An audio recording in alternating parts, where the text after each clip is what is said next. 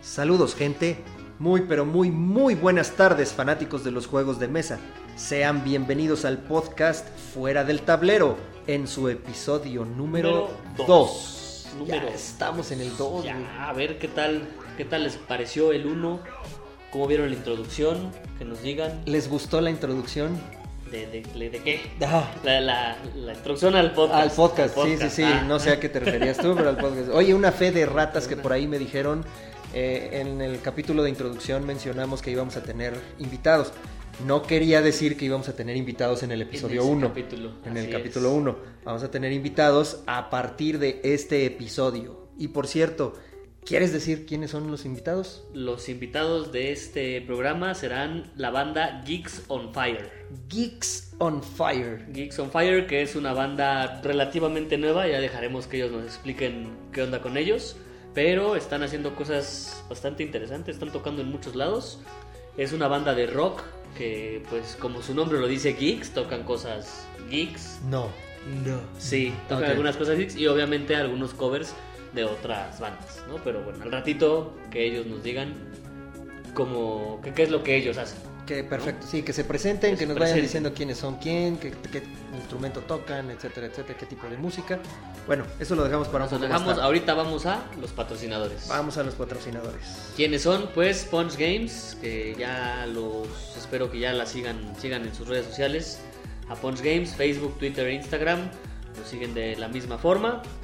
Este, también tenemos a también- La Guarida del Pirata, que distribuye el juego, el Wargame Blood and Plunder, el cual es un juego, es un wargame, como su nombre lo dice, eh, De temática de piratas, de la época dorada de la piratería. o sea, de la piratería de pirata, no de la piratería del metro. No, de lleve no, no, no, no, el juego, el juego es 10 varos, original. ¿no? Ah, El juego es muy original eh, en sus reglas y en, y en general es, Ah, es original el juego porque sí. habla, trata de la época de 1600 a 1700, más o menos finales de 1000, 1500 eh, y bueno, hasta 1700 y posteriormente va a haber una expansión para más de 1800. ah, muy bien. Si no vaya a ser que como las piezas son de estaño, no vaya a ser que compre una sean de latón, ¿no? O de aluminio. Como es pirata, No. ¿no? Ah, Es original. ah bueno. bueno, ya decía. caímos que es original, ¿ok? Está bien, yo nada más decía. Y nuestro tercer patrocinador, la Ludoteca Satélite, que como ustedes saben es un espacio allá en, bueno, no allá, acá en el norte de la ciudad, en Naucalpan, donde pueden ir a jugar todos los sábados de 2 a 10 de la noche. ¿En ¿Dónde está? En Fuente de Satélite número 25, adentro del restaurante Das Couché, que son las personas que nos prestan el espacio. Oye, por cierto, voy a la ludoteca satélite. ¿Traes juegos? traemos más de 60 juegos. Eso, mero. Más de 60 juegos de mesa. Y fíjate que desde que abrimos cada semana eh, hemos estado metiendo juegos nuevos. Ahorita ya tenemos otros dos juegos nuevos ahí en la. Qué bueno, qué bueno. Pues dense una vuelta por Una allá vuelta. Y por ahí nos topamos para estar jugando. Oye, amigo, ¿te gustan los rompecabezas? Sí, sí me ¿Te gustan los gustan los rompecabezas. rompecabezas? ¿Co- ¿Cómo cuánto tiempo te tardas en armar un... Bueno, ¿has armado un rompecabezas? Eh, híjole, hace años armé un par de rompecabezas. ¿Como de cuántas piezas? Pues como de 15 cuando tenía yo ¿Qué? como 6 años. ¿Y cuánto te tardaste? Híjole, güey, pues estaba yo chiquillo, güey. Yo creo que, pues la verdad, como unas 4 horas, güey. Porque además estaba yo Cuatro jugando y me iba a otro lado. No, no, no, 15 bueno, ya piezas. habla. 15 piezas te tardabas. Ya hablando en serio. Cuatro eh, sí, no soy, no soy fan. Quien es fan es mi esposa. Saludos, mi amor. Eh, ella, ella sí es muy, muy fan de los, de los rompecabezas. No tenemos el tiempo para armarlo suficiente, entonces casi, casi que llega un día y ponemos, pone dos piezas, dos y al día siguiente o una semana después pone otras tres piezas, etcétera, etcétera. ¿no? Bueno, no sé si tú sabías, porque te pregunto si te gustan los rompecabezas, que hay un campeonato mundial de armado de rompecabezas. Ah, no manches, en No serio. tiene mucho que ver con los juegos de mesa, pero al final, al final es un pasatiempo de la mesa, ¿no? Entonces cuenta, cuenta para este podcast. Pues hay un campeonato mundial y el primer campeonato mundial de armado de rompecabezas se llevó a cabo el pasado 28 y 29 de septiembre en Valladolid, en España. El primero, el primero, fue- primer campeonato mundial de armado de puzzles. ¿qué año? poquito. De este año. Este año. Sí, de este año. Ok. de este año. Y te voy a platicar cómo funciona. Hay tres categorías. La primera es por equipos, que pueden ser de 4 a 5 personas y deben de armar 4 rompecabezas. ¿Cuáles son? Son dos rompecabezas de 1000 piezas y otros dos rompecabezas de 1500 piezas. En total son 5000 piezas. ¿Y qué van haciendo? ¿Te van tomando el tiempo Sí, sí, ah, para...? por eso te preguntaba en cuánto tiempo Ok. tú armarías un rompecabezas de 1500 piezas, por ejemplo. Híjole, no, ni idea. Bueno, Por eh, el tiempo, por la chamba y eso, pues, en meses. Bueno, estos cuates tienen 8 horas para armar los 4. Ocho horas para armarlos. 8 horas para armar 4 rompecabezas. ¿Y cómo le hacen, güey? ¿Cada quien agarra y se pone a armar uno, güey? ¿O entre Mm, todos arman uno solo No, y después se entre van todos arman uno solo y van, les van pasando los diferentes rompecabezas. Mm, ¿Y ellos ven el rompecabezas En previamente? esta categoría sí, se permite ver la imagen del rompecabezas. Vale. Pero es un rompecabezas inédito. O sea, aunque seas así el máster de los rompecabezas, jamás has visto ese rompecabezas. Mm, o sea que no tienen cajita. Sí, Sí, tiene sí su tiene su sí cajita, tiene su tiene su caja, su imagen. Ah, pero es primera vez que se arma ese rompecabezas. Ok. digamos. Después está la categoría por parejas. Y tienen que armar un rompecabezas de 500 piezas. ¿Cuánto te tardarías en armar 500 piezas con tu esposa? Uy. Bueno, depende, con o sin distracciones. No, sin Ah, distracciones. sin o sea, distracciones, metidos, metidos en, el, metidos en el juego. Híjole, no, ni idea. La verdad, te soy sincero, no. Yo creo que soy, yo soy muy malo para eso. Tienen 90 minutos. O sea, hora y media. Hora y media para armar 500 piezas. Ok. Y después viene el individual. que Eh, tú solito tienes que armar un rompecabezas de 500 piezas en dos horas. dos horas. Dos horas. Ahí sí puedes ver la... No puedes ver la imagen ahí. Ay, no puedes ver la imagen. Eh, Ni, ni al principio, cuando te dan el rompecabezas, no lo ves tampoco. No, estoy mal. En la categoría por equipos no puedes ver la imagen. Ah, en la de equipos en no la de puedes equipos ver la imagen. no puedes ver la imagen. En parejas y en individual sí la puedes ver. Sí puedes ver. Ah, cabrón. Y es que es un mundial y eso fue, ¿qué dices? En, sí, el Valladolid. pasado 28 y 29 de septiembre en Valladolid. Apenas. ¿Y México participó? Sí, sí participamos. Te voy a decir los nombres. Gloria Quintero, Berenice Morales, Iván Horta, Gerardo Medina y Cuauhtémoc Guzmán fueron los participantes de México. Y ahí sí quedamos en un buen lugar, güey, o quedamos igual. No lo sé. Éramos el lugar número 39 No lo sé. de 40. No lo sé porque mi investigación no decía en qué lugar quedamos nosotros. Solo te puedo decir que en parejas ganaron los españoles de Melsa Becerra y Ángel Eras. El individual ganó Jana Hanselkova de República Checa. Y por equipos ganó un equipo de Rusia llamado Siberian Team. Siberian. Siberian Team. Ah, ya, güey. Premios, porque también hay premios. Eso, che. A ver, ¿cuáles eran los premios? A ver si vale la pena meterse a lo de los. Pues Más o menos, ¿eh? Más o menos. Por equipos eh, ganan 400 euros, 200 y 100 euros. O sea, primero, segundo y tercer lugar. Ok, 400. O sea, 400 euros son 8 mil pesos, un poquito más de 8 Son mil pesos. 100, 100 euros por persona. 100 euros por persona. La verdad es que no es mucho. Por parejas, igual, 400, 200 y 100 euros. Y el individual es un poquito más elevado, 500 al primero, 300 al segundo y 100 al tercero. Ok. ¿Quién, quién ganó el, el individual? El individual lo ganó una de República Checa, De República. Jana Hanselkova. Hansel. Hanselkova. No vi los récords, no decían, pero yo no podría armar un rompecabezas en menos de dos horas, no. No, está muy cabrón. ¿Y luego de cuántas? Jamás. ¿Mil piezas? No, 500 piezas. 500 piezas el de parejas Madre. y en total 5000 piezas entre 5 personas. Está cañón. Sí, sí, está cabrón. No, bueno, pues ahí está. Eh, aquellos que les gusten los, los rompecabezas ya pueden estar preparándose para ir al Mundial de Rompecabezas. ¿Y así se llama, güey? Mundial de Rompecabezas. Campeonato Mundial de Rompecabezas. Campeonato Mundial de Rompecabezas. Y el siguiente año, eh, eh, va a ser cada año, quiero suponer. Me imagino que sí, la verdad es que ya no. El siguiente, pues Ya no decía bien, más. Ya no decía más. Y el año siguiente, ¿qué? ¿Dónde va a ser? No lo sé. Ah. No, pues no lo sé, no me das tiempo de investigarme. No te oye. Está bueno. Muy bien. Estuvo interesante tu dato curioso. Ah, muy bien, qué bueno día. que te gustó. Pero bueno, vamos espero, a pasar. espero haberte sorprendido. Y al público también. Eh, sí, estuvo muy chingón tu dato curioso. eh. Ya saben, ¿eh? A, a ti te gustan armar rompecabezas. Pero bueno, ¿qué te parece si ahora pasamos al tema del día de hoy? Tema de nuestro podcast, que son los tipos de juegos de mesa. Hay montones de tipos de juegos de mesa. Pero vamos a hablar en específico de tres el día de hoy. Tú nos vas a explicar cada uno de ellos. Cada ¿verdad? uno de ellos se los voy a explicar. Vamos a hablar solo de tres, en otro podcast hablaremos de otros tres.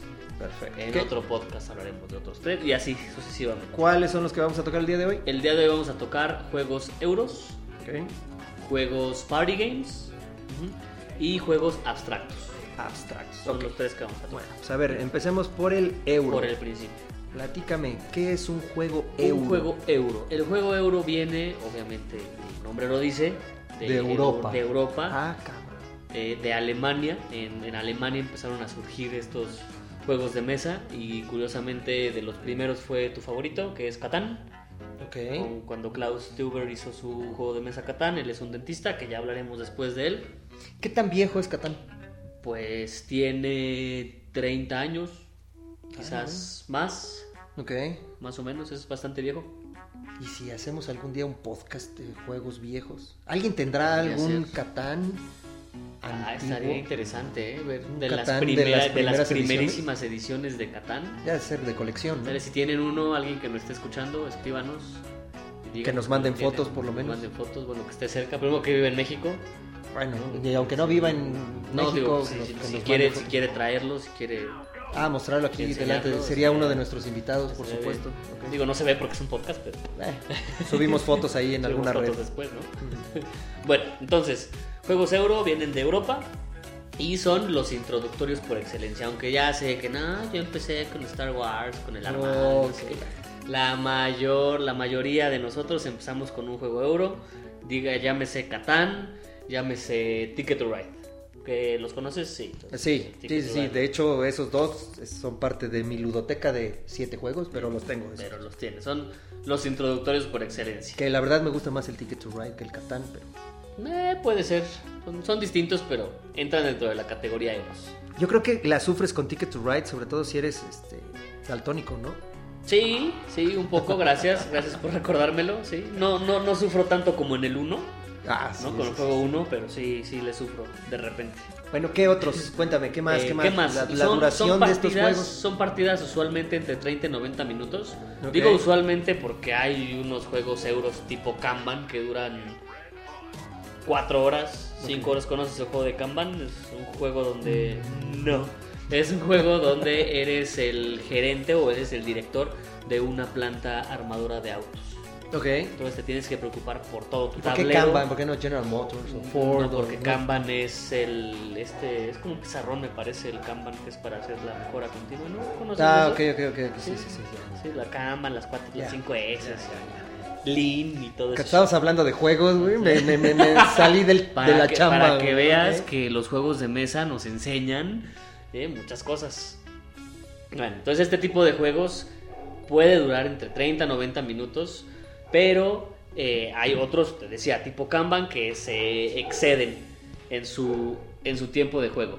¿Qué otro tenemos? Eh, la temática suele reflejar culturas, lugares, hechos o eventos históricos. O sea, es real. Es real la temática que estamos, o el juego que estamos haciendo, es real.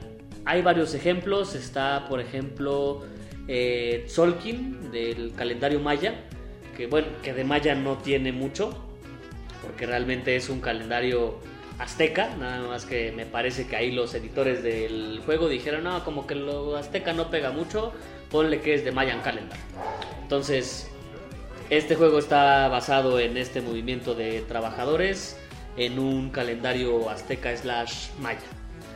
También O está... sea, un, un Catán latinoamericano. Mm, no, tienen mucho que ver, pero es- perdonen a mi compañero, está obsesionado con Catán. obsesionado con lo malo, dice él, que es Catán. ¿no? Eh, otro ejemplo de una temática o de un hecho histórico es este juego que se llama The Manhattan Project. Seguramente sabes lo que es el proyecto Manhattan. Sí, sí, ahí sí. Es el proyecto de la bomba atómica, bueno, el, el apodo, ¿no? Que le dieron al- apodo. a la bomba atómica. desarrollo. Este, este juego precisamente se trata de hacer bombas. O sea, el que haga las mejores bombas es el que gana. Los yucatecos van a ganar. güey, eso no se vale. ¡Bomba!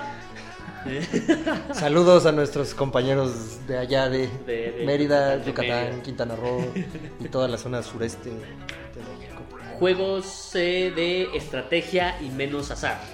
¿no? Normalmente en un juego euro no hay tanto, tanto, ojo, no hay tanto, no hay tanto tiro de dados, eh, no hay tanta suerte.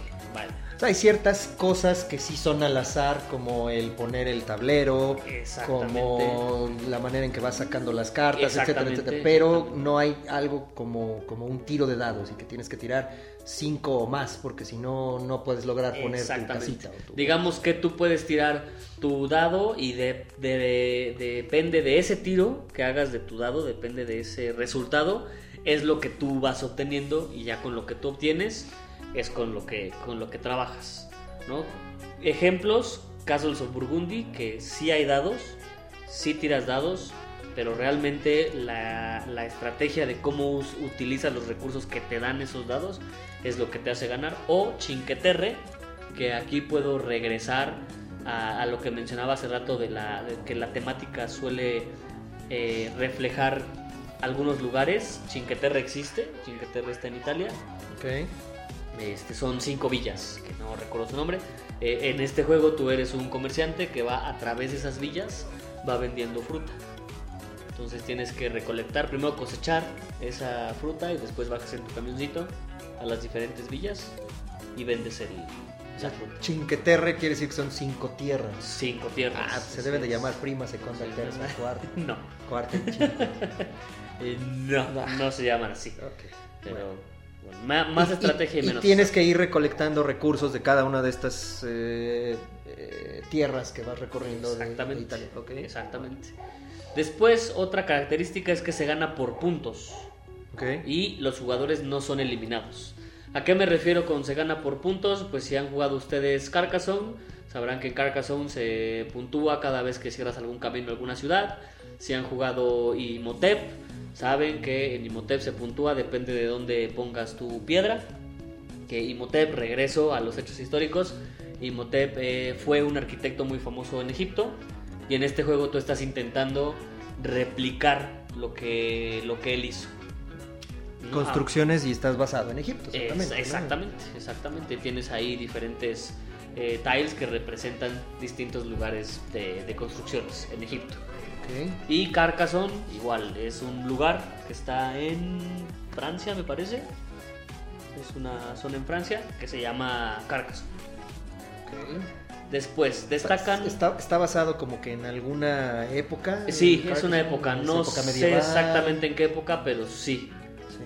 está basado en, en una época. Pues realmente que un juego sea llamado euro no quiere decir que exclusivamente sea un juego basado en Europa, No. sino que puede ser de cualquier parte del mundo Sí, que como- ellos lo adaptan y lo hacen un estilo de un estilo de juego, como ya vimos con el proyecto Manhattan, que pues, se llevó a cabo en Estados Unidos, Ajá. pero este juego Y- entra dentro del euro por la mecánica que tiene. Ok.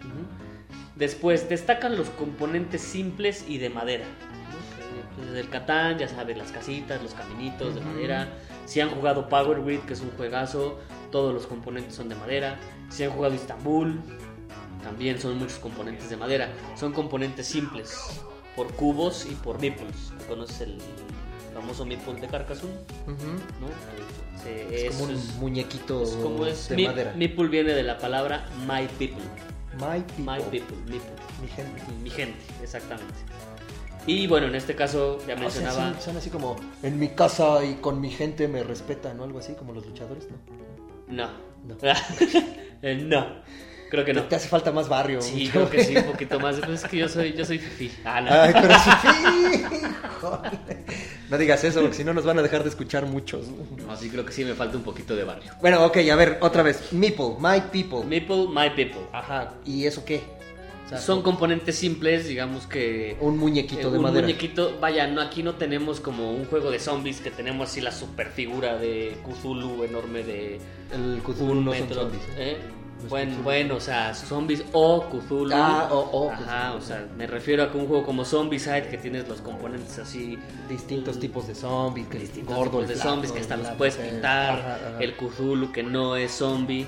eh, de Aquí, por ejemplo, el, enorme. el, el meeple no lo pintas. O sea, el meeple ya viene El pintado. Maple, porque es de madera Ya normalmente. viene de madera y ya trae un color en particular, rojo, azul, o sea, son como que colores chillantes, ¿no? Exactamente. Ok. Colores que no importa porque no veo. Ah, ¿No? Sí, cierto. lo olvidaba. Lo olvidabas. ¿Qué y, más? eh, bueno, les explico de estos dos juegos que les dije hace ratito. Istambul, que es regreso a los hechos históricos o a, lo- a los lugares. Estás en un mercado en Istambul, donde tú quieres ser el mayor comerciante de, de diferentes productos y compites con otros comerciantes que son los otros jugadores. Tienes que vender, comprar, intercambiar. Intercambiar, trueque. vas a los almacenes, vas al mercado, eh, vas con un joyero, etcétera, etcétera. Y no matas a nadie. No, no hay matas a nadie. No, lo único así más que puedes hacer es sacar a tu primo de la cárcel. Uh, Eso wow.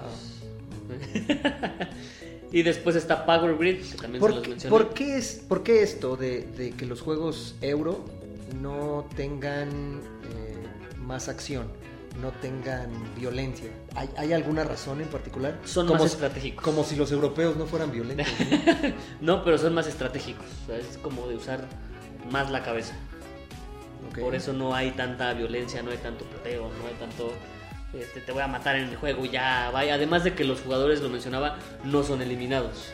¿Te refieres a que es más, más bien una estrategia de eh, guardar recursos, una estrategia de generar un camino, una estrategia de abrir una nueva tienda para vender algo? Quizás no Ese de guardar de- recursos, más bien administrar recursos. Administrar, sí, bueno, Es perdón, a eso me refería, administrar recursos, o sea, son, son más de ese estilo, Son no más es... estilos, sí. No vamos a encontrar una guerra en un euro, no vamos a encontrar un equipo contra otro equipo peleando, no vamos a encontrar ese tipo de cosas es, en los juegos. es euro. raro, raro encontrarlo.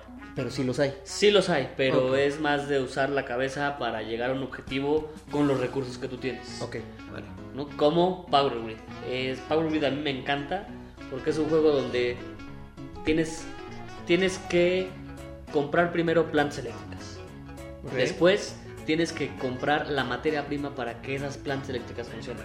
Después tienes que comprar tu cableado por Alemania o por Estados Unidos, dependiendo de tu tablero, para llegar a más casas. Y después cobras.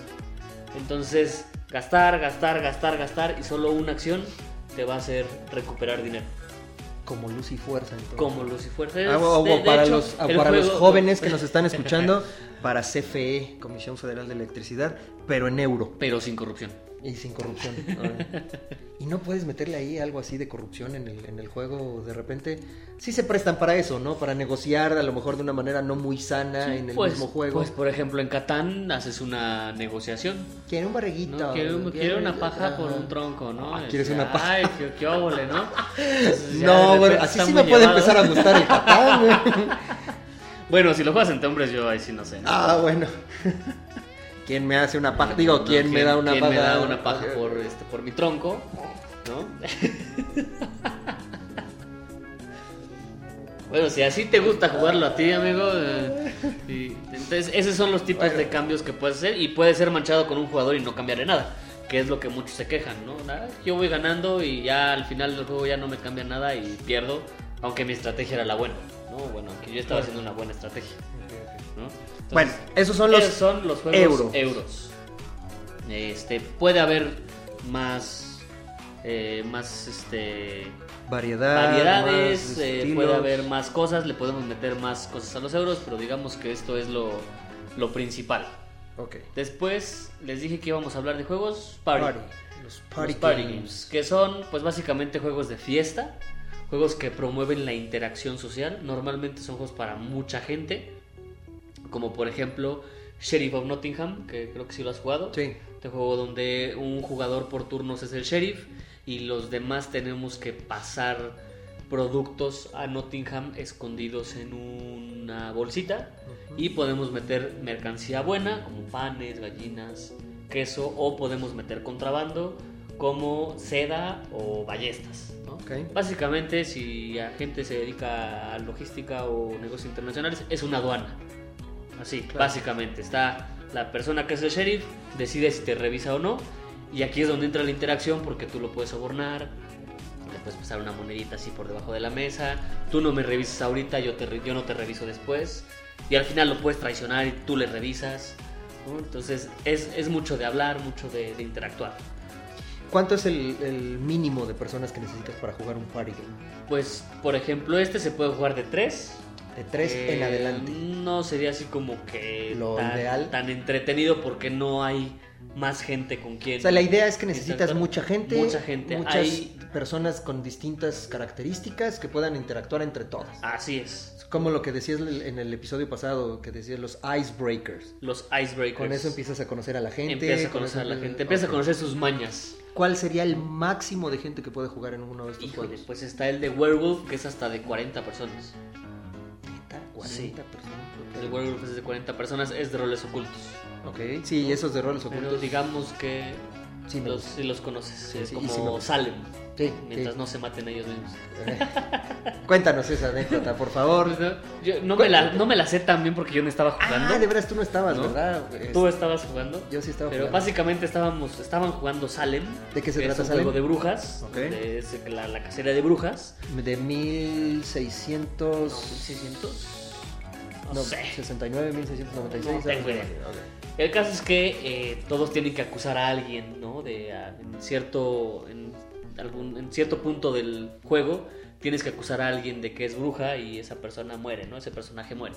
Entonces un cuate, no voy a decir su nombre para eh, para que para no quemarlo, dice yo voy a quemar, voy a poner un nombre, voy- yo quiero mandar a la hoguera a El gobernador. al gobernador, ¿no? Entonces, ¿todo seguro? Sí, yo mando, yo digo que el gobernador es bruja y quiero matarlo. No, pues ¿quién es la, quién es la, quién es el gobernador? Y voltea su carta y era él. Estuvo buenísimo. Sí, básicamente. ah, chingada, pues era yo el gobernador. Yo mato al gobernador. ¿Quién es? Ah, cabrón. Era yo. Era yo. Yo creo que ya se quería ir, güey. Sí, Ya se sí, quería ir del bien, juego. Más así. bien, sí, ya dijo, ah, ya me aburrieron, bye. Y como en esa época el suicidio estaba mal visto, güey, pues dijo, ay, sí, yo voy a matar a... Y por eso fue que pasó. Puede Bueno. ser. Entonces, y por ejemplo, esto de, de aunque ya, ya, ya la regué, pero pues nos reímos, ¿no? Y estuvo bastante chistoso, chistoso. Esta es la interacción social que promueven. Y no mames cómo nos reímos. Sí, sí, sí, cañón. Hay otro juego que se llama La Resistencia, ¿lo has jugado? O Avalon, Avalon La Resistencia. Avalon, sí, sí, sí, Que es hasta de 10. Sí. También, o sea, es una interacción social bien padre. Y ahí sí conoces como qué tan enfermos pueden estar los otros. Tengo un cuate, que no voy a decir su nombre, que estábamos jugando y te volteaba a ver los pies. Entonces te veía los pies, no sé, no sabemos. Te volteaba a ver los pies y te decía, tú eres traidor. Y, ¿Por qué? ¿Por tus pies? ¿Por mis pies qué, güey? No, por tus pies. Eres traidor. Y latinaba. Pero, güey, yo creo que para ser más interesante esto tenemos que empezar a decir nombres, güey, ¿no? ¿No crees? O lo dejamos para ya episodios Ah, más ya, sabrá, si nos escucha, sabe quién. Ellos ya sabrán y ¿Quién nos es? mandarán un mensaje diciéndonos, ay, ya casi me quemas en el podcast. Igual después los decimos, ya que se les olvide este, Oye. las anécdotas, ya decimos los nombres. Digo, obviamente cada uno de nosotros tenemos tics.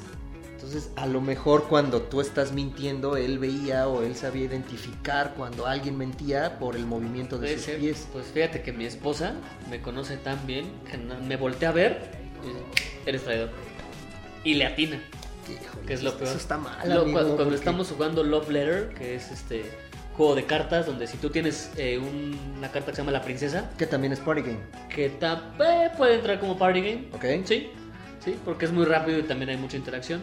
Si tú tienes la carta número 8, el número 8 que es la princesa, y, y la tiras, pierdes. ¿no? Entonces, yo tenía la carta de la princesa y hay otra carta que tú le puedes adivinar a alguien más qué carta tiene. Entonces, ella siempre la saca y siempre me dice, tú tienes tal número y yo tengo ese número y bye. Y te. O me dice, tú tienes a la princesa. No, ¿cómo crees? Si le sale esa carta, él tiene a la princesa. Ya, perdí. Hijo, no está bien que te identifiquen tan... Siempre. Tan fácil, amigo. Siempre, siempre. Siempre pasa. Ok, bueno. Otros ejemplos Otros de ejemplos party games? de Party Games está Capitán Sonar, que es un submarino. Que ya lo habías ya mencionado lo había en el mencionado, episodio submarino con esteroides. Eh, bueno, gran número de jugadores.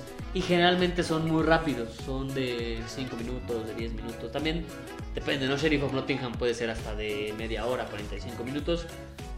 Pero son rápidos, tipo Jungle Speed, que es un juego donde tienes que agarrar un tótem, dependiendo de si te sale una carta igual a la de los demás. O hay un juego muy padre que a mí me gusta mucho que se llama Lifted, que es un juego donde tienes que construir con una grúa en la mano Una, una figura dependiendo de la carta. pero también lo puedes hacer con la cabeza. O sea, te pones la grúa, te la pones aquí en la, en la cabeza. O sea, básicamente los juegos, los, los party games son también a veces para hacer el ridículo. También, también podría ser. Ok. Y el que mencioné en el podcast con nuestro amigo enfermo, en el puestazo, Ah. también que hay que contar una historia. de- Saludos, enfermo. Saludos a nuestro amigo José. No le digas enfermo porque... Él así dice Sí, que él es el enfermo por los juegos y su esposa es la enferma y su hijita es la enfermita Sí, o algo así. que dicen, no oigan, y el, y el enfermo por los juegos, ¿qué te imaginas así? Que tranza a ver cuántos Sabrle, miembros te caben eh, por ahí, a ver. O que te estén viendo Eh, los ¿no? pies en el... O que te estén viendo los pies. Eh, no tendrá un fetiche. No, no creo. Bueno, ya, regresando. Saludos a nuestro amigo José, para no decirle a nuestro amigo enfermo. Saludos, José. Eh, y bueno, en este juego del puestazo, pues tienes que ser el ridículo. Es un juego donde uno es un reclutador y tú vas a buscar chamba. Él te da un empleo, no sé, puede ser bruja, puede ser este animador, puede ser hasta pirata, hay una pirata. Y tú tienes unas cartas donde tú armas tu currículum y con esas cartas le cuentas una historia al, al reclutador de por qué tú eres el bueno para ese trabajo. Ok. ¿no? Pero obviamente las cartas pues, están chuscas. Eh, hay unas cartas que dicen que tienes unos calzones de, de goma o calzones comestibles. Y pues tienes que ahí a ver cómo, cómo le haces para, para demostrar que tienes los calzones comestibles, ¿no? Ok. O si tienes acento francés, pues tienes que hablar con acento francés, acento ruso, Ya. acento alemán, etc. O sea, sí, básicamente hacer el Sí, ridículo. básicamente hacer el ridículo. Nuestro Ok. amigo Pigo es muy bueno en eso. Saludos también, Pigo, otra vez. Luego, juegos abstractos, ya para cerrar estos tres, estos tres tipos. Juegos abstractos es de mucha estrategia y cero suerte. Aquí sí no vamos a encontrar cartas, no vamos a encontrar dados, no vamos a encontrar o vamos a encontrar así 1 o 2% de, de suerte. Es completamente estratégico. ¿Como cuál? Como Santorini. ¿Has jugado Santorini? No. Este juego está basado en la isla de Santorini, donde somos unos dioses que están construyendo la isla y la idea es llegar al tercer piso. O sea, no a los 30 años, no ya estaría a Ah. Al tercer piso de, de los edificios que tú vas construyendo. Esto le, lo han comparado mucho con el ajedrez, Ok. que es mucha estrategia. Hay otro juego que se llama Genial, que es genial, No, donde son figuras hexagonales y dependiendo de cómo vayas construyendo en el tablero son los puntos que te van dando. Después, otra cosa muy interesante de estos juegos abstractos es la información perfecta. ¿A qué me refiero con información perfecta? Todos conocen o todos tienen la misma información. O sea, tú aunque seas mi contrincante, sabes cuántas cartas tengo, cuántos eh, tiles tengo, cuántos arbolitos tengo en caso de fotosíntesis. No, no hay manera de que tú escondas tus no cartas. hay manera de que yo esconda mis cartas. La información está abierta a todos. Ok. Es una información perfecta. Que lo hace un poquito más difícil porque ya te entonces te tienes que preocupar por ver al contrincante y saber, puta, a ver, si él tiene tantas cosas de cierto recurso de cierta cosa, ¿qué puede hacer él que me pueda afectar a mí? ¿No? ¿O qué puedo hacer yo con mis recursos para que lo afecte a él? O sea, estás tratando de adelantarte Estás a lo que vaya a hacer él. adelantarte a Ok. lo que vaya a hacer él, porque tú sabes que tiene él. Y obviamente, pues él como él también sabe que tienes tú, entonces él va a planear una estrategia con eso. Como qué juegos hay así, Eh, fotosíntesis, donde todos sabemos cuántos arbolitos tengo, cuántos arbolitos me quedan o cuántas semillas. Rap- Dime, dime si me equivoco, pero el, el fotosíntesis ganó algún premio por, por imagen, por diseño o algo por el estilo, ¿no? Porque Ah, no sé, mucha gente a mí sí. me ha comentado que el fotosíntesis tiene un, un diseño, tiene una, No, no lo unos sé. dibujos muy bonitos. Sí, sí, está. El juego es precioso. Tiene los arbolitos como en tercera dimensión, por así decirlo. Y los vas acomodando a, a través del tablero. Lo interesante, la mecánica interesante, es que el sol va girando y dependiendo en qué posición esté el sol, dependiendo la sombra que tú hagas o la sombra que te hagan otros árboles, es la manera en que consigues puntos En que va creciendo tu árbol. y en cómo va creciendo tu árbol. Y al final lo matas, ¿no? Suena feo, pero pues es el ciclo de vida del árbol. El árbol muere y eso es lo que te da puntos. Aquí, aquí sí puedes matar. ¿sí? Aquí sí puedes matar, Ah, ya, pero digamos que es natural porque es Ah. el ciclo de vida de un árbol. Eh, el, y otro juego de, de ejemplo, Battleship. No, Battleship. Battleship, No, sí, claro, el de los no, submarinitos, el de los ¿no? No, no, no, Battleship de ovejas. Ship, ship, de ovejas, no ship de barcos. No, ship de barcos. Ok. En este, en Battleship, tú tienes que conquistar la mayor cantidad de pasto, ¿no? Entonces con unos tiles que representan a las ovejas, te vas moviendo a través del tablero y vas dejando tus ovejas en los espacios. Igual aquí información perfecta porque yo sé ¿Cuántas, ovejas me cuántas quedan? ovejas te ¿Cuántas- quedan y tus posibilidades de movimiento yo también las estoy viendo. Ok. Ujú. Y finalmente suelen no tener un tema. Suelen. ¿Cómo, cómo, ¿A qué te refieres con un tema? O sea, Como un tema, o sea, como bueno, el de las ovejas pues tiene un tema de ovejas, ¿no? El de fotosíntesis tiene un tema de arbolitos. pero no te está diciendo que son ovejas que están en un campo en Italia. Exactamente. Digamos que no tienen un- una historia como tal. ¿no? Santorini quizás sí, ¿no? Pero Claro, por en- ejemplo... en Santorini son es- dioses. Exactamente, es un dios que está construyendo la isla. Pero por ejemplo, Genial no tiene un tema, no, no es algo que exista tampoco. Hay otro que se llama Corridor, donde hay que hacer un corredor, ¿no? Literal, con unas piezas de madera y vas tapando a los demás jugadores, pero no tiene un tema como tal. Hay Sí, un, hay un juego dentro de mi ludoteca güey, que se llama Tsuro.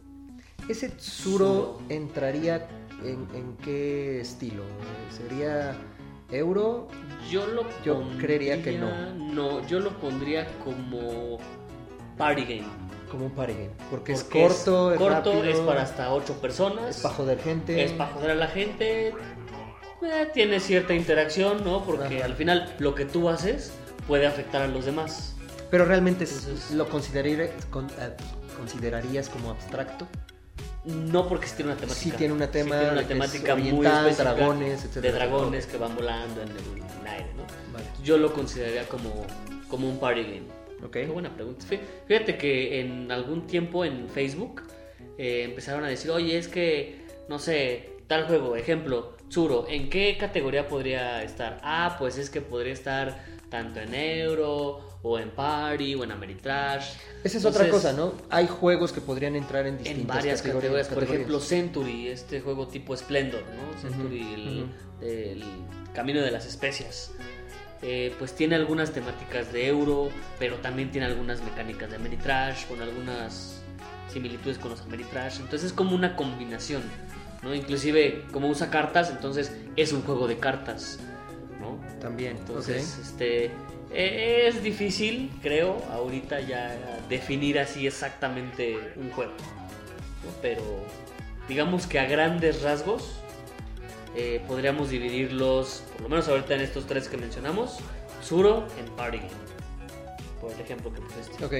¿no? Y solo vamos a hablar de estos tres. Solo hablaremos de esos tres el día de hoy y vamos a hacer una recomendación de juegos. Vamos a pasar a la recomendación. ¿Qué juego recomendarías tú para esta semana?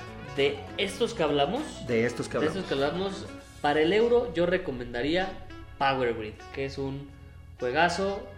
Puede, el, el hay, de, el de luz y fuerza. el de luz y fuerza. hay una alta probabilidad de que acabes con dolor de cabeza. Es bastante largo, sí, pero es buenísimo. Party Game recomendaría, si no te metes todavía en este mundo de los juegos de mesa, recomendaría un Avalon.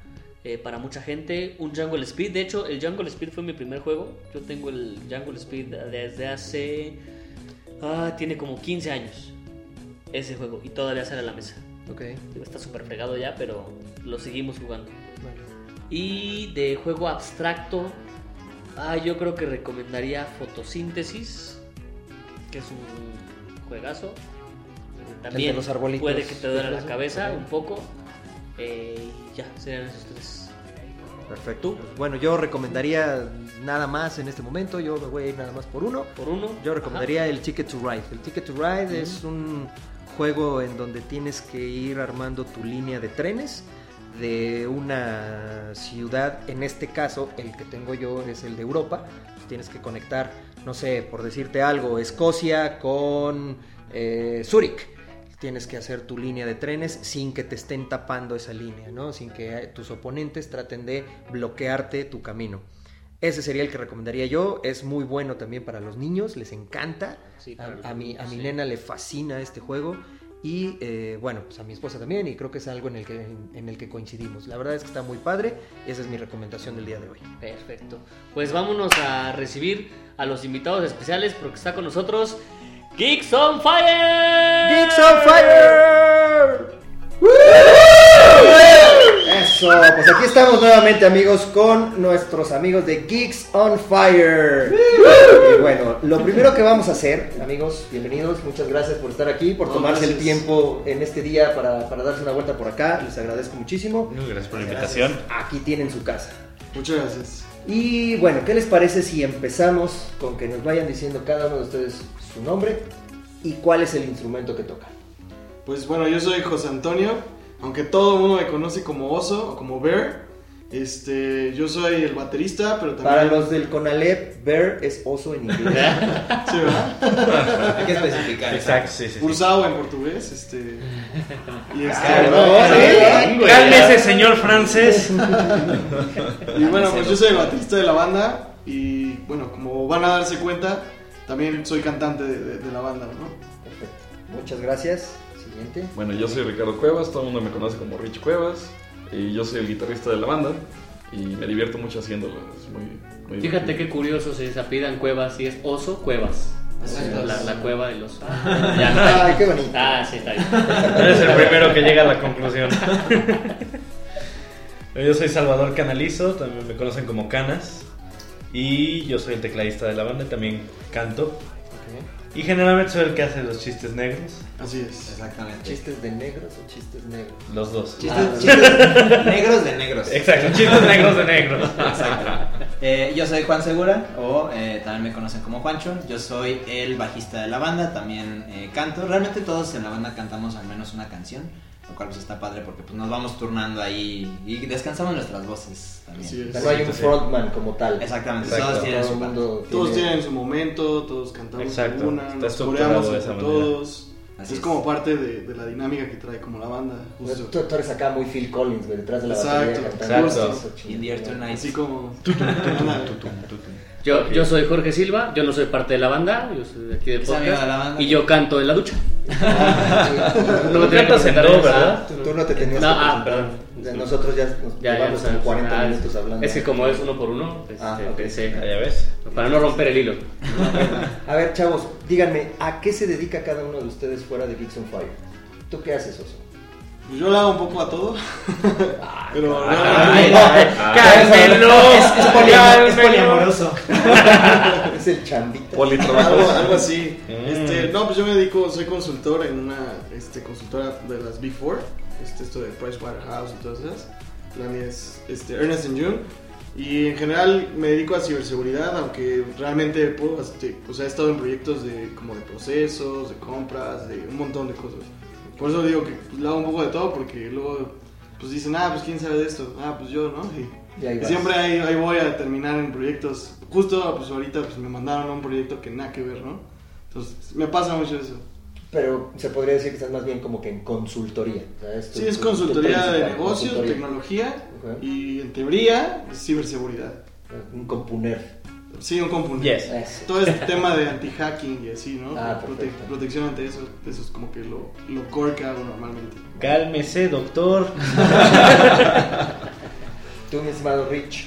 Pues yo me dedico a la parte de la computación, eh, principalmente eh, estoy terminando ahorita mi doctorado de computación, ya, ya estoy en la parte final de los experimentos eh, y ahorita justamente estoy aprendiendo a hacer páginas web porque también este, estoy apoyando una startup con, con esa parte de las páginas web.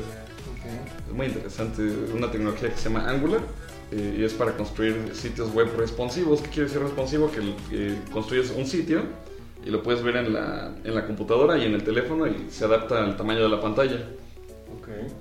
Es un perfil así de, de integrantes más ñoños no se puede. Todo lo que te iba a decir era mi siguiente comentario, güey. O sea, que lo de Exacto. Geeks es, es neta. Es neta, Sí, no, sí, totalmente. Totalmente. A ver. A ver. Yo soy productor audiovisual.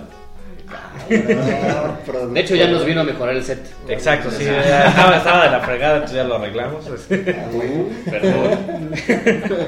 Soy productor audiovisual freelance, eh, he trabajado en, en varias producciones de largometrajes, cortometrajes, publicidad, etc. Recién ahorita estamos trabajando con una empresa en Monterrey, Eh, no puedo decir mucho al respecto, pero pues, ahí andamos con una Pues campaña no de. TL. Sí, pero, pero eso no está tan geek, ¿no? Eso, eso no...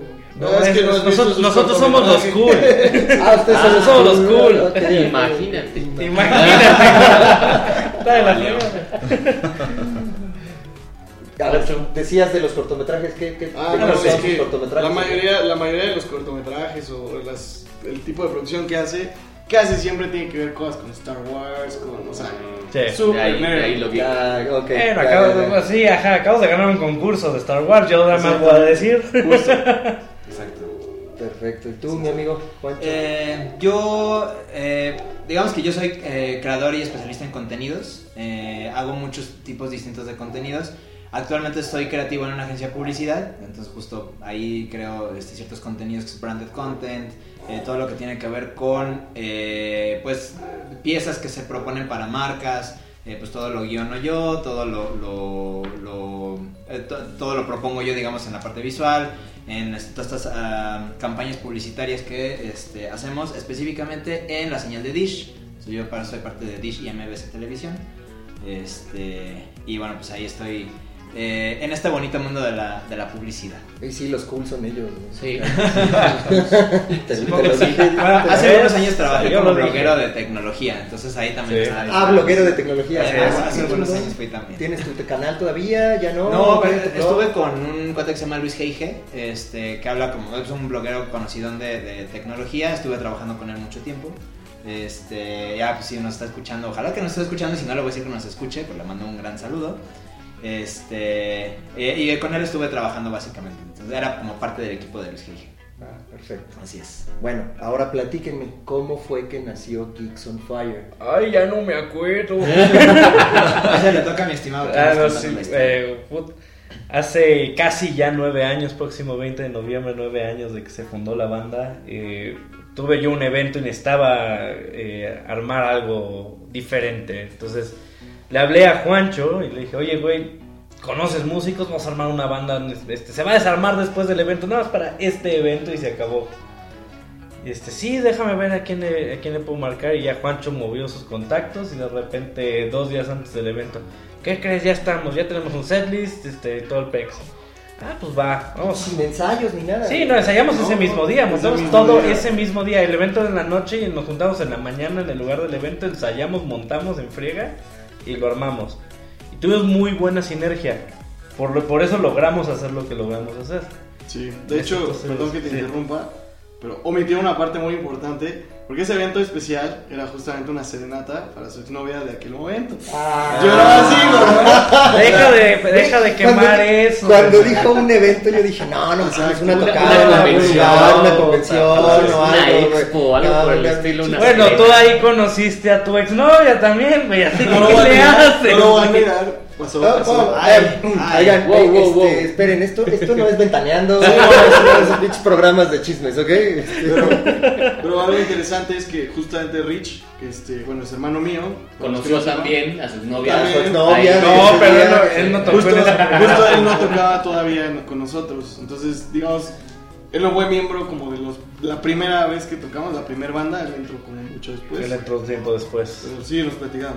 ¿Tú qué? Eh, ¿Qué me quedé? Ah, sí. Este, ¿En cuál exnovia me quedé? sí, ¿cuál de las- No, ya este, eh, pasó todo el demás, teníamos muy buena sinergia, éramos cinco en ¿No ese quieres entonces. mandarle un saludo a la exnovia? Eh, saludos a todas las exnovias. Ah, ya, Todas. no, nomás con- ¿Por qué no? A ver, oye. Ya vimos quiénes son los cool y quién es el carita. Ah, güey. A todas las exnovias de todos, que suman como tres. Porque las son mías, güey. Las tres son de cama. Porque hashtag ñoños. Pero ya, este, en ese entonces éramos cinco, si no me equivoco. Éramos cinco. Éramos banda, cinco sí, sí, y este y el plan era que se desintegrara después del evento, pasa todo el asunto y eh, de repente como que todos nos quedamos con ganas de más. Dijimos, bueno, ¿qué vamos a hacer? Eh, vamos a juntarnos, vamos a platicar a ver qué demonios pasa. Nos juntamos en casa de Oso. Oigan, pues a ver, vamos a intentar hacer algo diferente. Entonces empezamos a movernos. No, todavía teníamos otro nombre en ese entonces, era Gitan Rock. Este, y viendo qué demonios íbamos a hacer, de repente un día en un, en un ensayo surgió la idea de cambiarnos el nombre. Dice, no, pues cómo, que, pues eh, no me acuerdo ni cuántas sugerencias salieron y de repente alguien dijo, Geeks on Fire. Ay, sí, a huevo, ese está chingón. Todo el mundo empezamos este, ¿Y por, qué? En ese momento el güey que lo dijo estaba bien caliente, ¿no? Y por eso, Ah, ah, yo estoy exacto, caliente y entonces exacto, Geeks on Fire", güey. algo así fue. Algo así, güey. No, pues la verdad es que a la fecha nadie es- no nos podemos poner de acuerdo porque no nos acordamos. Nadie se acuerda Pero exactamente quién definitivamente fue el lo que era dijo. como un este pues a- o sea que todos éramos muy ñoños, o sea, muy geeks, ¿no? ¿Éramos? O bueno, Bueno, somos. Ah, sí, exacto. Pero era como que la- una de las cosas que teníamos en común. Y entonces pues, nos gustó, ¿no? Porque pues todos jugábamos videojuegos, pero, pero ya sabes que no éramos casuales, o sea, éramos muy intensos, metidos así como, no, es que este juego y la historia y, y que el viaje del héroe y no sé qué tanta cosa. Incluso en la primera tocada terminamos hablando de teorías conspiracionales y ah, una cosa muy chistosa. Pero delante de la gente, o Sí, ya después, cuando teníamos No, con, así con un la grupo gente, de con el gente. público. Así con platicaba todas con, tus ellos. exnovias. Sí, con todas. todas. Entonces, sí somos muy ñoños, la verdad. Sí, un poquito. ¿Para qué, para qué lo, para qué lo negamos? Exacto. Ok, ¿Y quiénes son los originales entonces? De aquí somos nosotros tres, Oso, Juancho y yo. Ok. Rich entró Poco como... Entré de suplente, de Como hecho. un año Entraste después. suplente, no menos. Lo que pasa es que- Seis, siete meses. Remontando la historia, justo íbamos a tocar en, en el Sapo Cancionero, que es Así un lugar es, muy conocido en satélite, ¿no? Ya de muchos años de trova. y- Pero es trova esa madre. Pero ¿Qué hicieron un concurso. Hubo una guerra de bandas ahí. Ajá. Y fueron algunos este, jueces que la verdad no recuerdo bien quiénes eran, pero uno de ellos sí era alguien como más famoso. Sí, sí, sí. Alguien ya muy del medio. Fernando Delgadillo. Sí, casi casi. Ándale. No, Pues ya es, era del todo sapo- ya es ¿no? Fernando Delgadillo, el sapo cancionero, así que la Así siguiente es. vez puede que sí. Pues sí, pues, Saludos a Fernando del Carnillo. Saludos, Fernando. por favor. Invítenos al sapo, por favor. No le pidas No, y, y Muy buen justo, lugar. y justo este, pues íbamos a tocar en eso y, y nos invitó de hecho un amigo mío, que es la prepa, no de la, pues sí, es de la secundaria más bien. Y justo muy interesante porque nos invitó a tocar él y, estuvo divertido y así, pero ya cuando era la semifinal o la final de la- del concurso, no podía tocar él porque quién sabe dónde se fue. Entonces dijimos, uy, ¿qué hacemos, no? Pues, vamos- oye, pues Oso tiene un hermano que toca la guitarra y toca bien chido, ¿no? Si tan solo Sí, conociéramos un y además también es bien geek. Entonces dijimos, pues va, ¿no? Vamos a invitarlo. Y este, y pues la verdad funcionó muy bien, este, o sea, como que se acopló bien a la, bueno, y aparte es amigo de Juancho de, desde qué, prim- pre- secundaria, prepa, Eh, La prepa. de desde la prepa. Desde la prepa. Entonces, como que ya traíamos historia, entonces tocamos, nos fue súper bien. Y justo, un saludo a la persona que voy a mencionar, que se volvería loco cuando si estuviera aquí, que es uno de nuestros fans número uno, que es Eduardo Íñigo, Ah, mejor sí, conocido sí, como sí. Pigo. Justo nos conoció en ese, en ese, En en ese ese evento, evento. ¿no? Y este, y ya de ahí pasó mucho tiempo. Este, seguimos tocando, empezamos a hacer canciones. Este, algunas personas ya se separaron de, de la banda. Entraron nuevas personas, este, Ha evolucionado mucho. fue Aquí, evolucionando, luego tocamos en una fiesta que fue maravillosa, porque era así un jardín, la fiesta de Limón, que por cierto si nos está Sí, escuchando Limón, saludos Limón. a Limón, gran amigo de todos, de los, de los estar todos de. De todos nosotros. Más le vale que nosotros. esté escuchando. Más le vale que esté escuchando, ¿eh? y justo eh, fue una cosa muy interesante porque dos de, los, de, de las personas que ya se habían separado de la banda llegaron, nadie sabe cómo, Sí. y de pronto tocaron con todos nosotros y fue así como muy raro y llovió así horrible. Sí. Entonces el evento se llamó Geeks on Water. Esto, en estábamos el agua, ahogando. ya saben. ¿No? Niños nadando, tal vez. nadando. Sí, soy, Este, soy geeks. y estuvo muy buena la verdad esa tocada. Y como que de ahí seguimos un poquitito, pero se separó, ¿no? Y entonces, este, pues, ¿qué cuánto tiempo pasó que nos separamos? Nos separamos, ese fue un periodo muy largo, como unos tres años más o menos. Así, sí. o Pero menos. tuvimos un par de incidencias ahí donde tocamos eh, en el cumpleaños de Rich, en la boda de Pigo, Justo. cosas así, en la- eh, también de otra de tus exnovias, en, en Sí, una sí, fiesta de tus exnovias. Este, pero eran como ciertos incidentes aislados donde nos juntábamos un par de semanas, tocábamos y, y a arrancar. Y después de un tiempo, ahora sí que pasando estos, esta separación larga, eh, tenemos un grupo de WhatsApp donde están todos los amigos. Y entonces como me empezaron a, a como picar todo el mundo. Oigan, ¿Qué onda con, ¿qué onda con los Geeks on Fire? ¿Qué onda con los Geeks on Fire? Y nosotros realmente sí queríamos volvernos a juntar. Y entonces fue, fue como el impulso de, de ellos el que nos inspiró a volvernos a juntar hace como 6, 7 meses más o menos. Así es. empezar a trabajar, re- este, rehacer todo el setlist que teníamos, porque teníamos un setlist que llevamos nueve años tocando. Sí. Este, y ya lo cambiamos, metimos cosas nuevas, nos enfocamos, le dimos un concepto más sólido, porque antes era como muy al aire, y ahorita es, eh, todo va mucho más hacia lo que queremos, eh, hacia un, un mismo concepto que tenemos muy definido. Sí. Y ahorita ya vamos con mucha más fuerza, ya vamos con un plan más estructurado y vamos más en serio. Ok, a ver. Eh, Tienen, se formaron desde hace más o menos como nueve años. Casi nueve años, sí. Casi nueve años.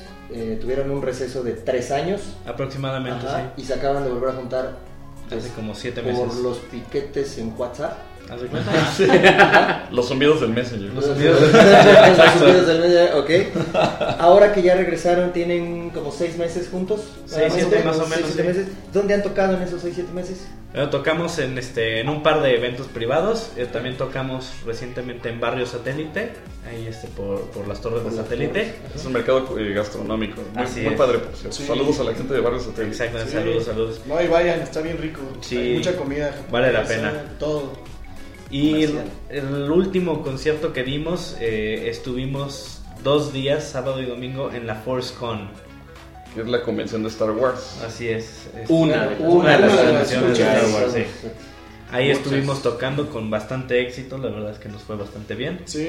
Y es su primera edición, ¿no? Es su primera edición, efectivamente. Una experiencia muy, como muy interesante porque aparte de que estuvo bien chido que, bueno, para los geeks y para, la- y para el músico fue un sueño que pues, tocar en un escenario En un escenario enorme con un montón de público y aparte, pues ya sabes, En una teníamos una convención. X-Wing enfrente. Una TIE bueno, Fighter. del lado izquierdo una TIE Fighter, tan bueno, todas eran como modelos como si fueran reales. Sí, La tamaño TIE real. Fighter estaba enfrente de mí y luego me concentraba un buen porque decía qué bonita nave, ¿no? Teníamos un DeLorean Perdía- del otro perdías el lado. ritmo, así, sí, no. Estábamos tocando junto a Java de Hot. Sí. así. no, padrísimo. Y fue como una experiencia muy, muy chida. O sea, yo la verdad a mí se me dio sentimiento así como Sí. padre, ¿no? De que, pues es de la aceptación que tienes. Y este, ya tal vez me salí del script, discúlpenme, pero este, es que imagínense esto: la gente que hacen todo este pelea de lightsabers, ¿no? Este, no ¿cómo se llama? Knight Academy. Ajá. Y. Saludos a entonces, Academy. ellos así estaban como, como muy metidos con nosotros. Entonces, al- el- cuando estábamos tocando, imagínate escuchar Eye of, Eye of the Tiger, mientras estaban peleando así con sables, ¿no? Y así como con toda la intención. Entonces, fue como algo muy, muy, muy padre, ¿no? O sea, no sé. O sea, no solamente fue la banda, sino como que la No, gente. todo se- el show. Es- La gente que hacía una cosa o la otra, como que se fue añadiendo al show. Y le dio Exacto. como más vida, ¿no? Es, es la música con la que entrena Rocky, entonces pues está buena para, para unas peleitas de sable. Exacto. Unos hablazos. Unos Unos abrazos. Así es, así Aunque, es. aunque la gente de la academia me dijo que, este, que le gustó más pelear, porque después de, de Tiger tocamos el tema de Digimon. Ah, Así sí. es. Entonces ellos me dijeron que les gustó más pelear con ese tema. Estuvo un poquito más dinámico, Sí, más rápida. Tiene como Exacto. una más fuerza la canción. Así es. Está bueno. Pues ahora vamos, les voy a hacer una pregunta retomando un poco el tema de lo que es nuestro podcast. Claro. ¿Cómo conocieron los juegos de mesa? ¿Los qué? Los juegos de mesa. ¿Qué es ¿Los eso? qué, qué es Los- eso? ¿cómo Ah? No, no sé de qué me estás Íbamos a hablar de hablando. juegos de mesa, no me avisaron. Ah, no me avisa, ya me voy. Con que de eso era el podcast. Sí, no, no era de música, ¿eh? No era de música. Ah, Pues, shit. La verdad, digo, empezando yo, perdonen, El- pero les voy a decir algo muy controversial. Yo me enamoré de los juegos de mesa de verdad jugando Monopoly. Vámonos. Ya yo sé que me odian, yo sé que me odian por eso, pero a mí sí me atrapó muchísimo, o sea, la idea de que tienes como todo el tablero, las figuritas, y estar pensando en, ah, voy a, voy a, bueno, en el Monopoly nada más, no es mi favorito, pero luego hablamos de eso. Porque me ve feo, me ve, porque estaba a punto de ya, ya, mandar, Pero bueno, o sea, la idea de que tienes que estar pensando, la- ah, voy a comprar esto, uy, caíste, o ay, no, ya caí, no, o sea, como esas clases de cosas, o sea, me parece genial y como la convivencia que tienes, eh, no, o sea, eso me atrapó, desde muy chiquito. Ok. Pero entonces tú iniciaste por Monopoly. Turista, Monopoly, los clásicos. Y digamos que Ah, con los juegos de mesa modernos. Ah, dame esa es una, esa es una gran pregunta. Hablando otra vez de nuestro gran fan, yo dejé de jugar mucho tiempo este, juegos de mesa y de pronto este Pivo, nuestro amigo Pivo, Fan número uno. fan número uno de Geeks on Fire, por cierto, nos me invitó a jugar un juego que se llama Rebellion. No, no sé si lo han jugado, es Star Wars Rebellion. Híjole, ese juego me atrapó, pero a tal grado que, o sea, ya tenemos dos juegos de esos, este... Puedo jugar esa cosa todos los, todos los días y no tengo problema, pero es que me encanta el hecho de que primero es asimétrico, ¿no? ¿Qué quiere decir eso? Que, el, por ejemplo, el, el jugador que es rebelde juega este, a un objetivo y el imperio juega a un objetivo completamente diferente, ¿no? O sea, ganan de manera distinta. Y todo ese hecho de que tengas desde las miniaturas, ¿no? Que tienes así un Star Destroyer o un destructor de estrellas para el Conalep. No, esa, esa nave insignia así que, o sea, y sientes el poder, ¿no? Y de pronto ves la, la estrella de la muerte, así que pues, es- o sea, que además es temático, ¿no? O sea, no la puedes destruir más que con una carta especial, o sea, y que tiene como, como mucho, mucho flavor, ¿no? Mucho sabor de Star Wars. Ese juego me atrapó. Y de ahí ya no he salido porque cada día encuentro juegos nuevos que me, me fascinan. ¿Y dirías que es tu juego favorito? Sí, sin duda es mi juego favorito. Perfecto. Rich. Pues yo, de, de- el, el ping pong es un juego de mesa, ¿no? Sí, claro. Sí. mesa, Sí, supuesto, sí. pero no del que estamos hablando. Es ping-pong es deporte. Exacto, es un deporte de mesa. Es un deporte de Los- Los mesa. geeks no hacemos deportes. Exacto. Solo en FIFA. Sí, pero en el Xbox. Exacto. Exacto. O, o, Puro los lightsabers. Bueno, sí, Ah, combate sí. de lightsaber, sí. Ok. Está bien padre. Bueno, yo también, eh, la primera vez, obviamente de chiquito, ya sabes, jugábamos, este, que, que si el Monopoly, que El turista. el turista, Es típico. el Scrabble, el Risk y esas cosas, ¿no? Es- es- Son, son buenos juegos de mesa, pero pues hay, hay mejores, ¿no? O hay más, eh, hay más variedad, ¿no? Y bueno, de este tipo de juegos de mesa eh, más modernos, eh, recuerdo que mi primera experiencia fue también con, con Pigo. Saludos a Pigo, de mi parte esta vez. Otra vez. Otra vez. Es muy importante Van a escuchar el nombre muy seguido. Sí.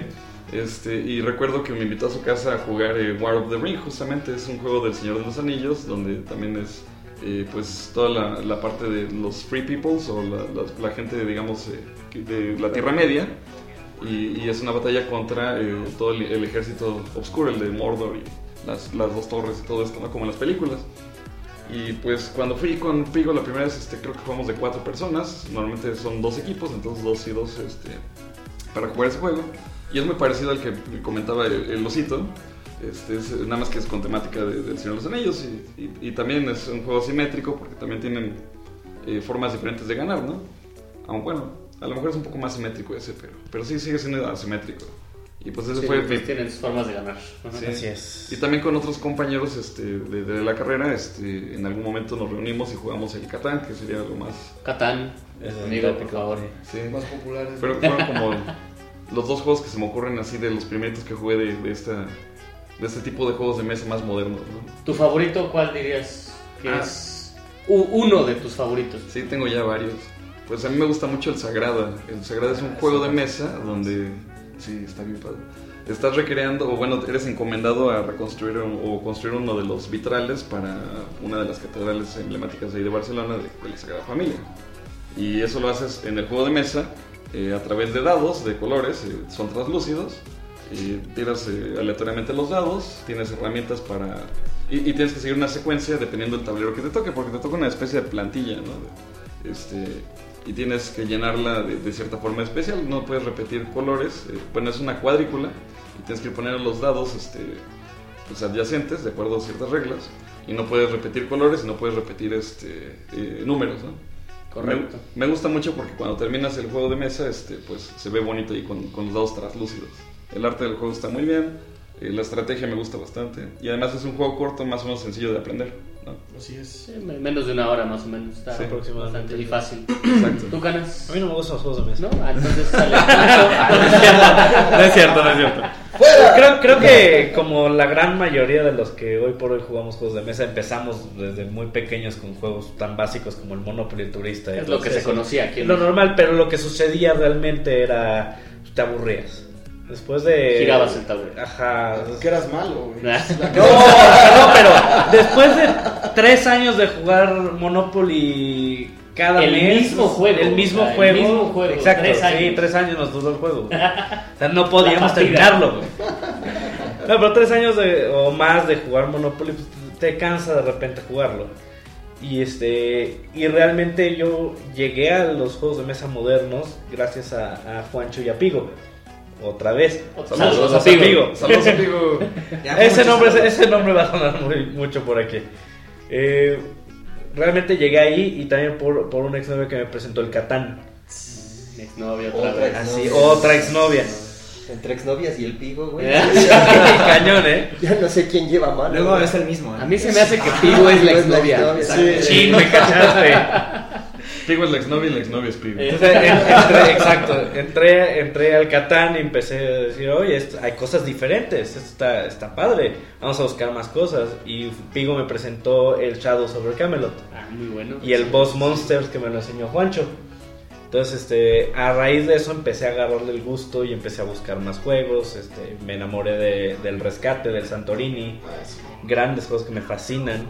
Este, el Happy Salmon, que es su- sumamente Oye, divertido. oye, oye, jugar. dijimos uno, dijimos uno. No, no he dicho cuál es mi No, he favorito, pero es son los que empezado a, a- a- fueron los que empecé a conocer. A ver, y de esos, ¿tu favorito? Yo creo que el Camelot, el Shadows over Camelot. Es- es- me encanta ese tipo de juegos de roles ocultos, este, donde puede haber un traidor. Se supone que todos están cooperando y, y él, hay un solo no. traidor. Con la expansión 2, y se pone muy interesante cuando hay dos Muy traidores. divertido. Muy divertido. Panchito. Ay, eh, pues yo creo que todo el mundo empezamos ahí por. na- nadie se acuerda de serpientes y escaleras, que poca, dice nada. Del. Parcasé, Ah, el el el juego de la oca. La matatena. No, O sea, sí, yo sí. jugaba Mira, Alecito mucho. sí se acuerda y ella jugó con, con esos juegos. Eh, muchos sí empecé a jugar como con esos. Obviamente, pues de cierta forma te aburrían un poco porque pues, siempre era como la misma dinámica y pues, pues jugabas con tus así, ¿no? Sí. Este, pero eh, en, realidad cuando empecé como a, tener este eh, contacto con los juegos más eh, modernos, los juegos más avanzados, creo que fue Magic. Eh, la- mi primer contacto con eso. Y fue, exacto, y fue pues, este, por mi- eh, un amigo Fer Bravo que está ahorita viviendo en Singapur, le mando un, un gran saludo. Saludos de Fer. Este, él me inició, él me regaló mi primer deck de, de Magic eh, y con él, bueno, pues lo fui pimpeando y fui, este, pues al menos ya me podía ir como a jugar con otros amigos y pues, sí, les daba medio peleita. Eh, después conocí, no me, no me acuerdo exactamente qué, qué orden fue, pero uno fue el Catán eh, y creo que fue por ti. Entonces, este, y seguramente fue la, inversa porque el otro fue Shadows over Camelot, que fue por este por Pigo. Y Saludos War- a Pigo. Exacto. y War of the Ring. El- con el War of the Ring fue la primera vez que dije, híjole, qué clavado está este juego. güey". Sí. Pero me gustó mucho y pues ya a raíz de ahí empecé a escarbarle muchísimo y bueno, pues ya lo que les siempre les digo a mis amigos, una vez que descubres que hay otra, otra pedrada al Monopoly, pero una vez que, hay, que descubres que hay algo más allá del Monopoly, uff, ya te clavas bien cañón. Sí. Sí, ¿no? está cañón. ¿Y O el- o el uno. favorito? Ah. ¿Algún favorito? Pues mira, creo, eh, no lo puedo decir porque realmente nunca lo he jugado con alguien, este, pero en algún punto yo creo que el Root se va a volver mi, mi juego favorito. Porque me encanta el arte y me encanta la dinámica, pero necesito jugarlo con alguien. Pero fuera de eso yo podría decir dos. Uno creo que es eh, El Padrino, porque es, Es eh, es una temática muy padre y además a mí que me encanta el cine, me encanta que sea súper temático. No, y los coches bomba no tienen. Exacto. sí, los coches bomba. Y el otro que le tengo mucho cariño, la verdad, es el site. Eh, Ah, es muy largo, pero me, me parece una, una pieza magnífica. Maravilloso. Está muy A bien mí también me encanta. Sí, de hecho, bueno, perdón que me Me vuelva a meter, pero ahorita me recordó. ¿Quién Fíjense te que yo también cuando éramos chicos, mi hermano y yo jugábamos muchísimo Yu-Gi-Oh! Así, pero Sí. cañón. Y también Magic jugamos mucho tiempo. Y también eso, uf, o sea, justo, justo ahí, por eso también es difícil como siempre escoger tu mejor, tu juego favorito. Porque por todos esos juegos de cartas, o sea, yo sí me metí, o sea, iban los drafts así, mi Friday Night Magic, o sea, me encantaba todo eso, ¿no? Y este, y justo ahora juego mucho los de DC, estos de Cryptozoic, Los que es deck como mi builders. segundo. Justo porque Que ya habíamos hablado, no me veas así, ya habíamos hablado de los Ya deck no estoy builders. diciendo nada. Y Compré- seguramente en algún momento vamos a hablar sobre la diferencia de los juegos de mesa y los juegos de cartas. Estoy de acuerdo, etcétera, sí, etcétera. sí. Entonces, a mí los juegos de cartas son mi top. Este, Rebellion está arriba porque no sé, me encanta ese La juego. temática, ¿no? Tiene Pero cartas. Justo me, Tiene cartas. me, me- me- Muchas justo cartas. todos me conocen porque me dicen Yu-Gi-Oh! porque hago unas cosas así. Sí. Se saca las cartas de la manga. el O sea, algo así como Literal, ya- hace trampa. Te trae un deck en la, en la manga. Y aparte les aplico la de activaste mi carta de trampa y ahí te va, ¿no? Y entonces el Boss Monster también soy famoso porque he extendido el juego. Fa- yo, diría que eres infame. Un poquito. Infamous. Pero pues sí, ¿no? O sea, todos estos juegos de cartas de Cryptozoic me gustaron porque ya no tengo que andar comprando tantas cartas y cada deck es diferente, ¿no? Y, y Así es. también es así maravilloso eso. Me gustaría mencionar otro juego que de hecho varios de los que estamos aquí jugamos, que está increíble. Lo malo es que solamente se puede jugar una vez por la temática. Hay uno que se llama Time Stories. Maravilloso. Time, Time Stories, que es un tipo de juegos legacy, ¿no? Donde haces una campaña. Eh, bueno, hay varios tipos, ¿no? Donde es una campaña y puedes repetir la campaña varias veces por si la pierdes. O tipo Pandemic, que salió un Pandemic Legacy, donde solo se puede jugar una vez eh, y solamente una vez, ¿no? En este caso de Time Stories se puede jugar varias veces hasta cumplir la misión. Lo malo, entre comillas, es que ya te lo sabes y bueno, eh, tienes que ir comprando como las expansiones que son dif- diferentes casos. Así Diferentes es, historias. No, la verdad es, es una experiencia Interesante. muy decirlo. o sea... Que, eh, sí que también chido. hablaremos más a detalle en De los, episodios de los los legacy, legacies. de los tipos legacy. Así es. Chavos, a ver, una última pregunta. ¿Próximos eventos que vayan a tener? ¿Dónde se van a presentar? ¿Se pueden contratar? Ah, sí, claro que sí. Eh, los siguientes eventos que tenemos, los más próximos, este 2 de noviembre vamos a estar en la TNT, es una convención dedicada al anime, al manga, este, toda la cuestión de las monas chinas.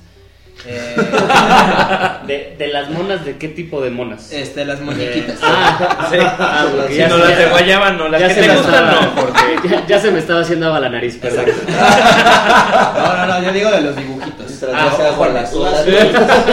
Exacto. Conocidas como las lunas. Pero bueno, en TNT vamos a tocar el 2 de noviembre a las 11 de la mañana. Este, vamos a ser la primera banda que va, a- se va a presentar en el evento.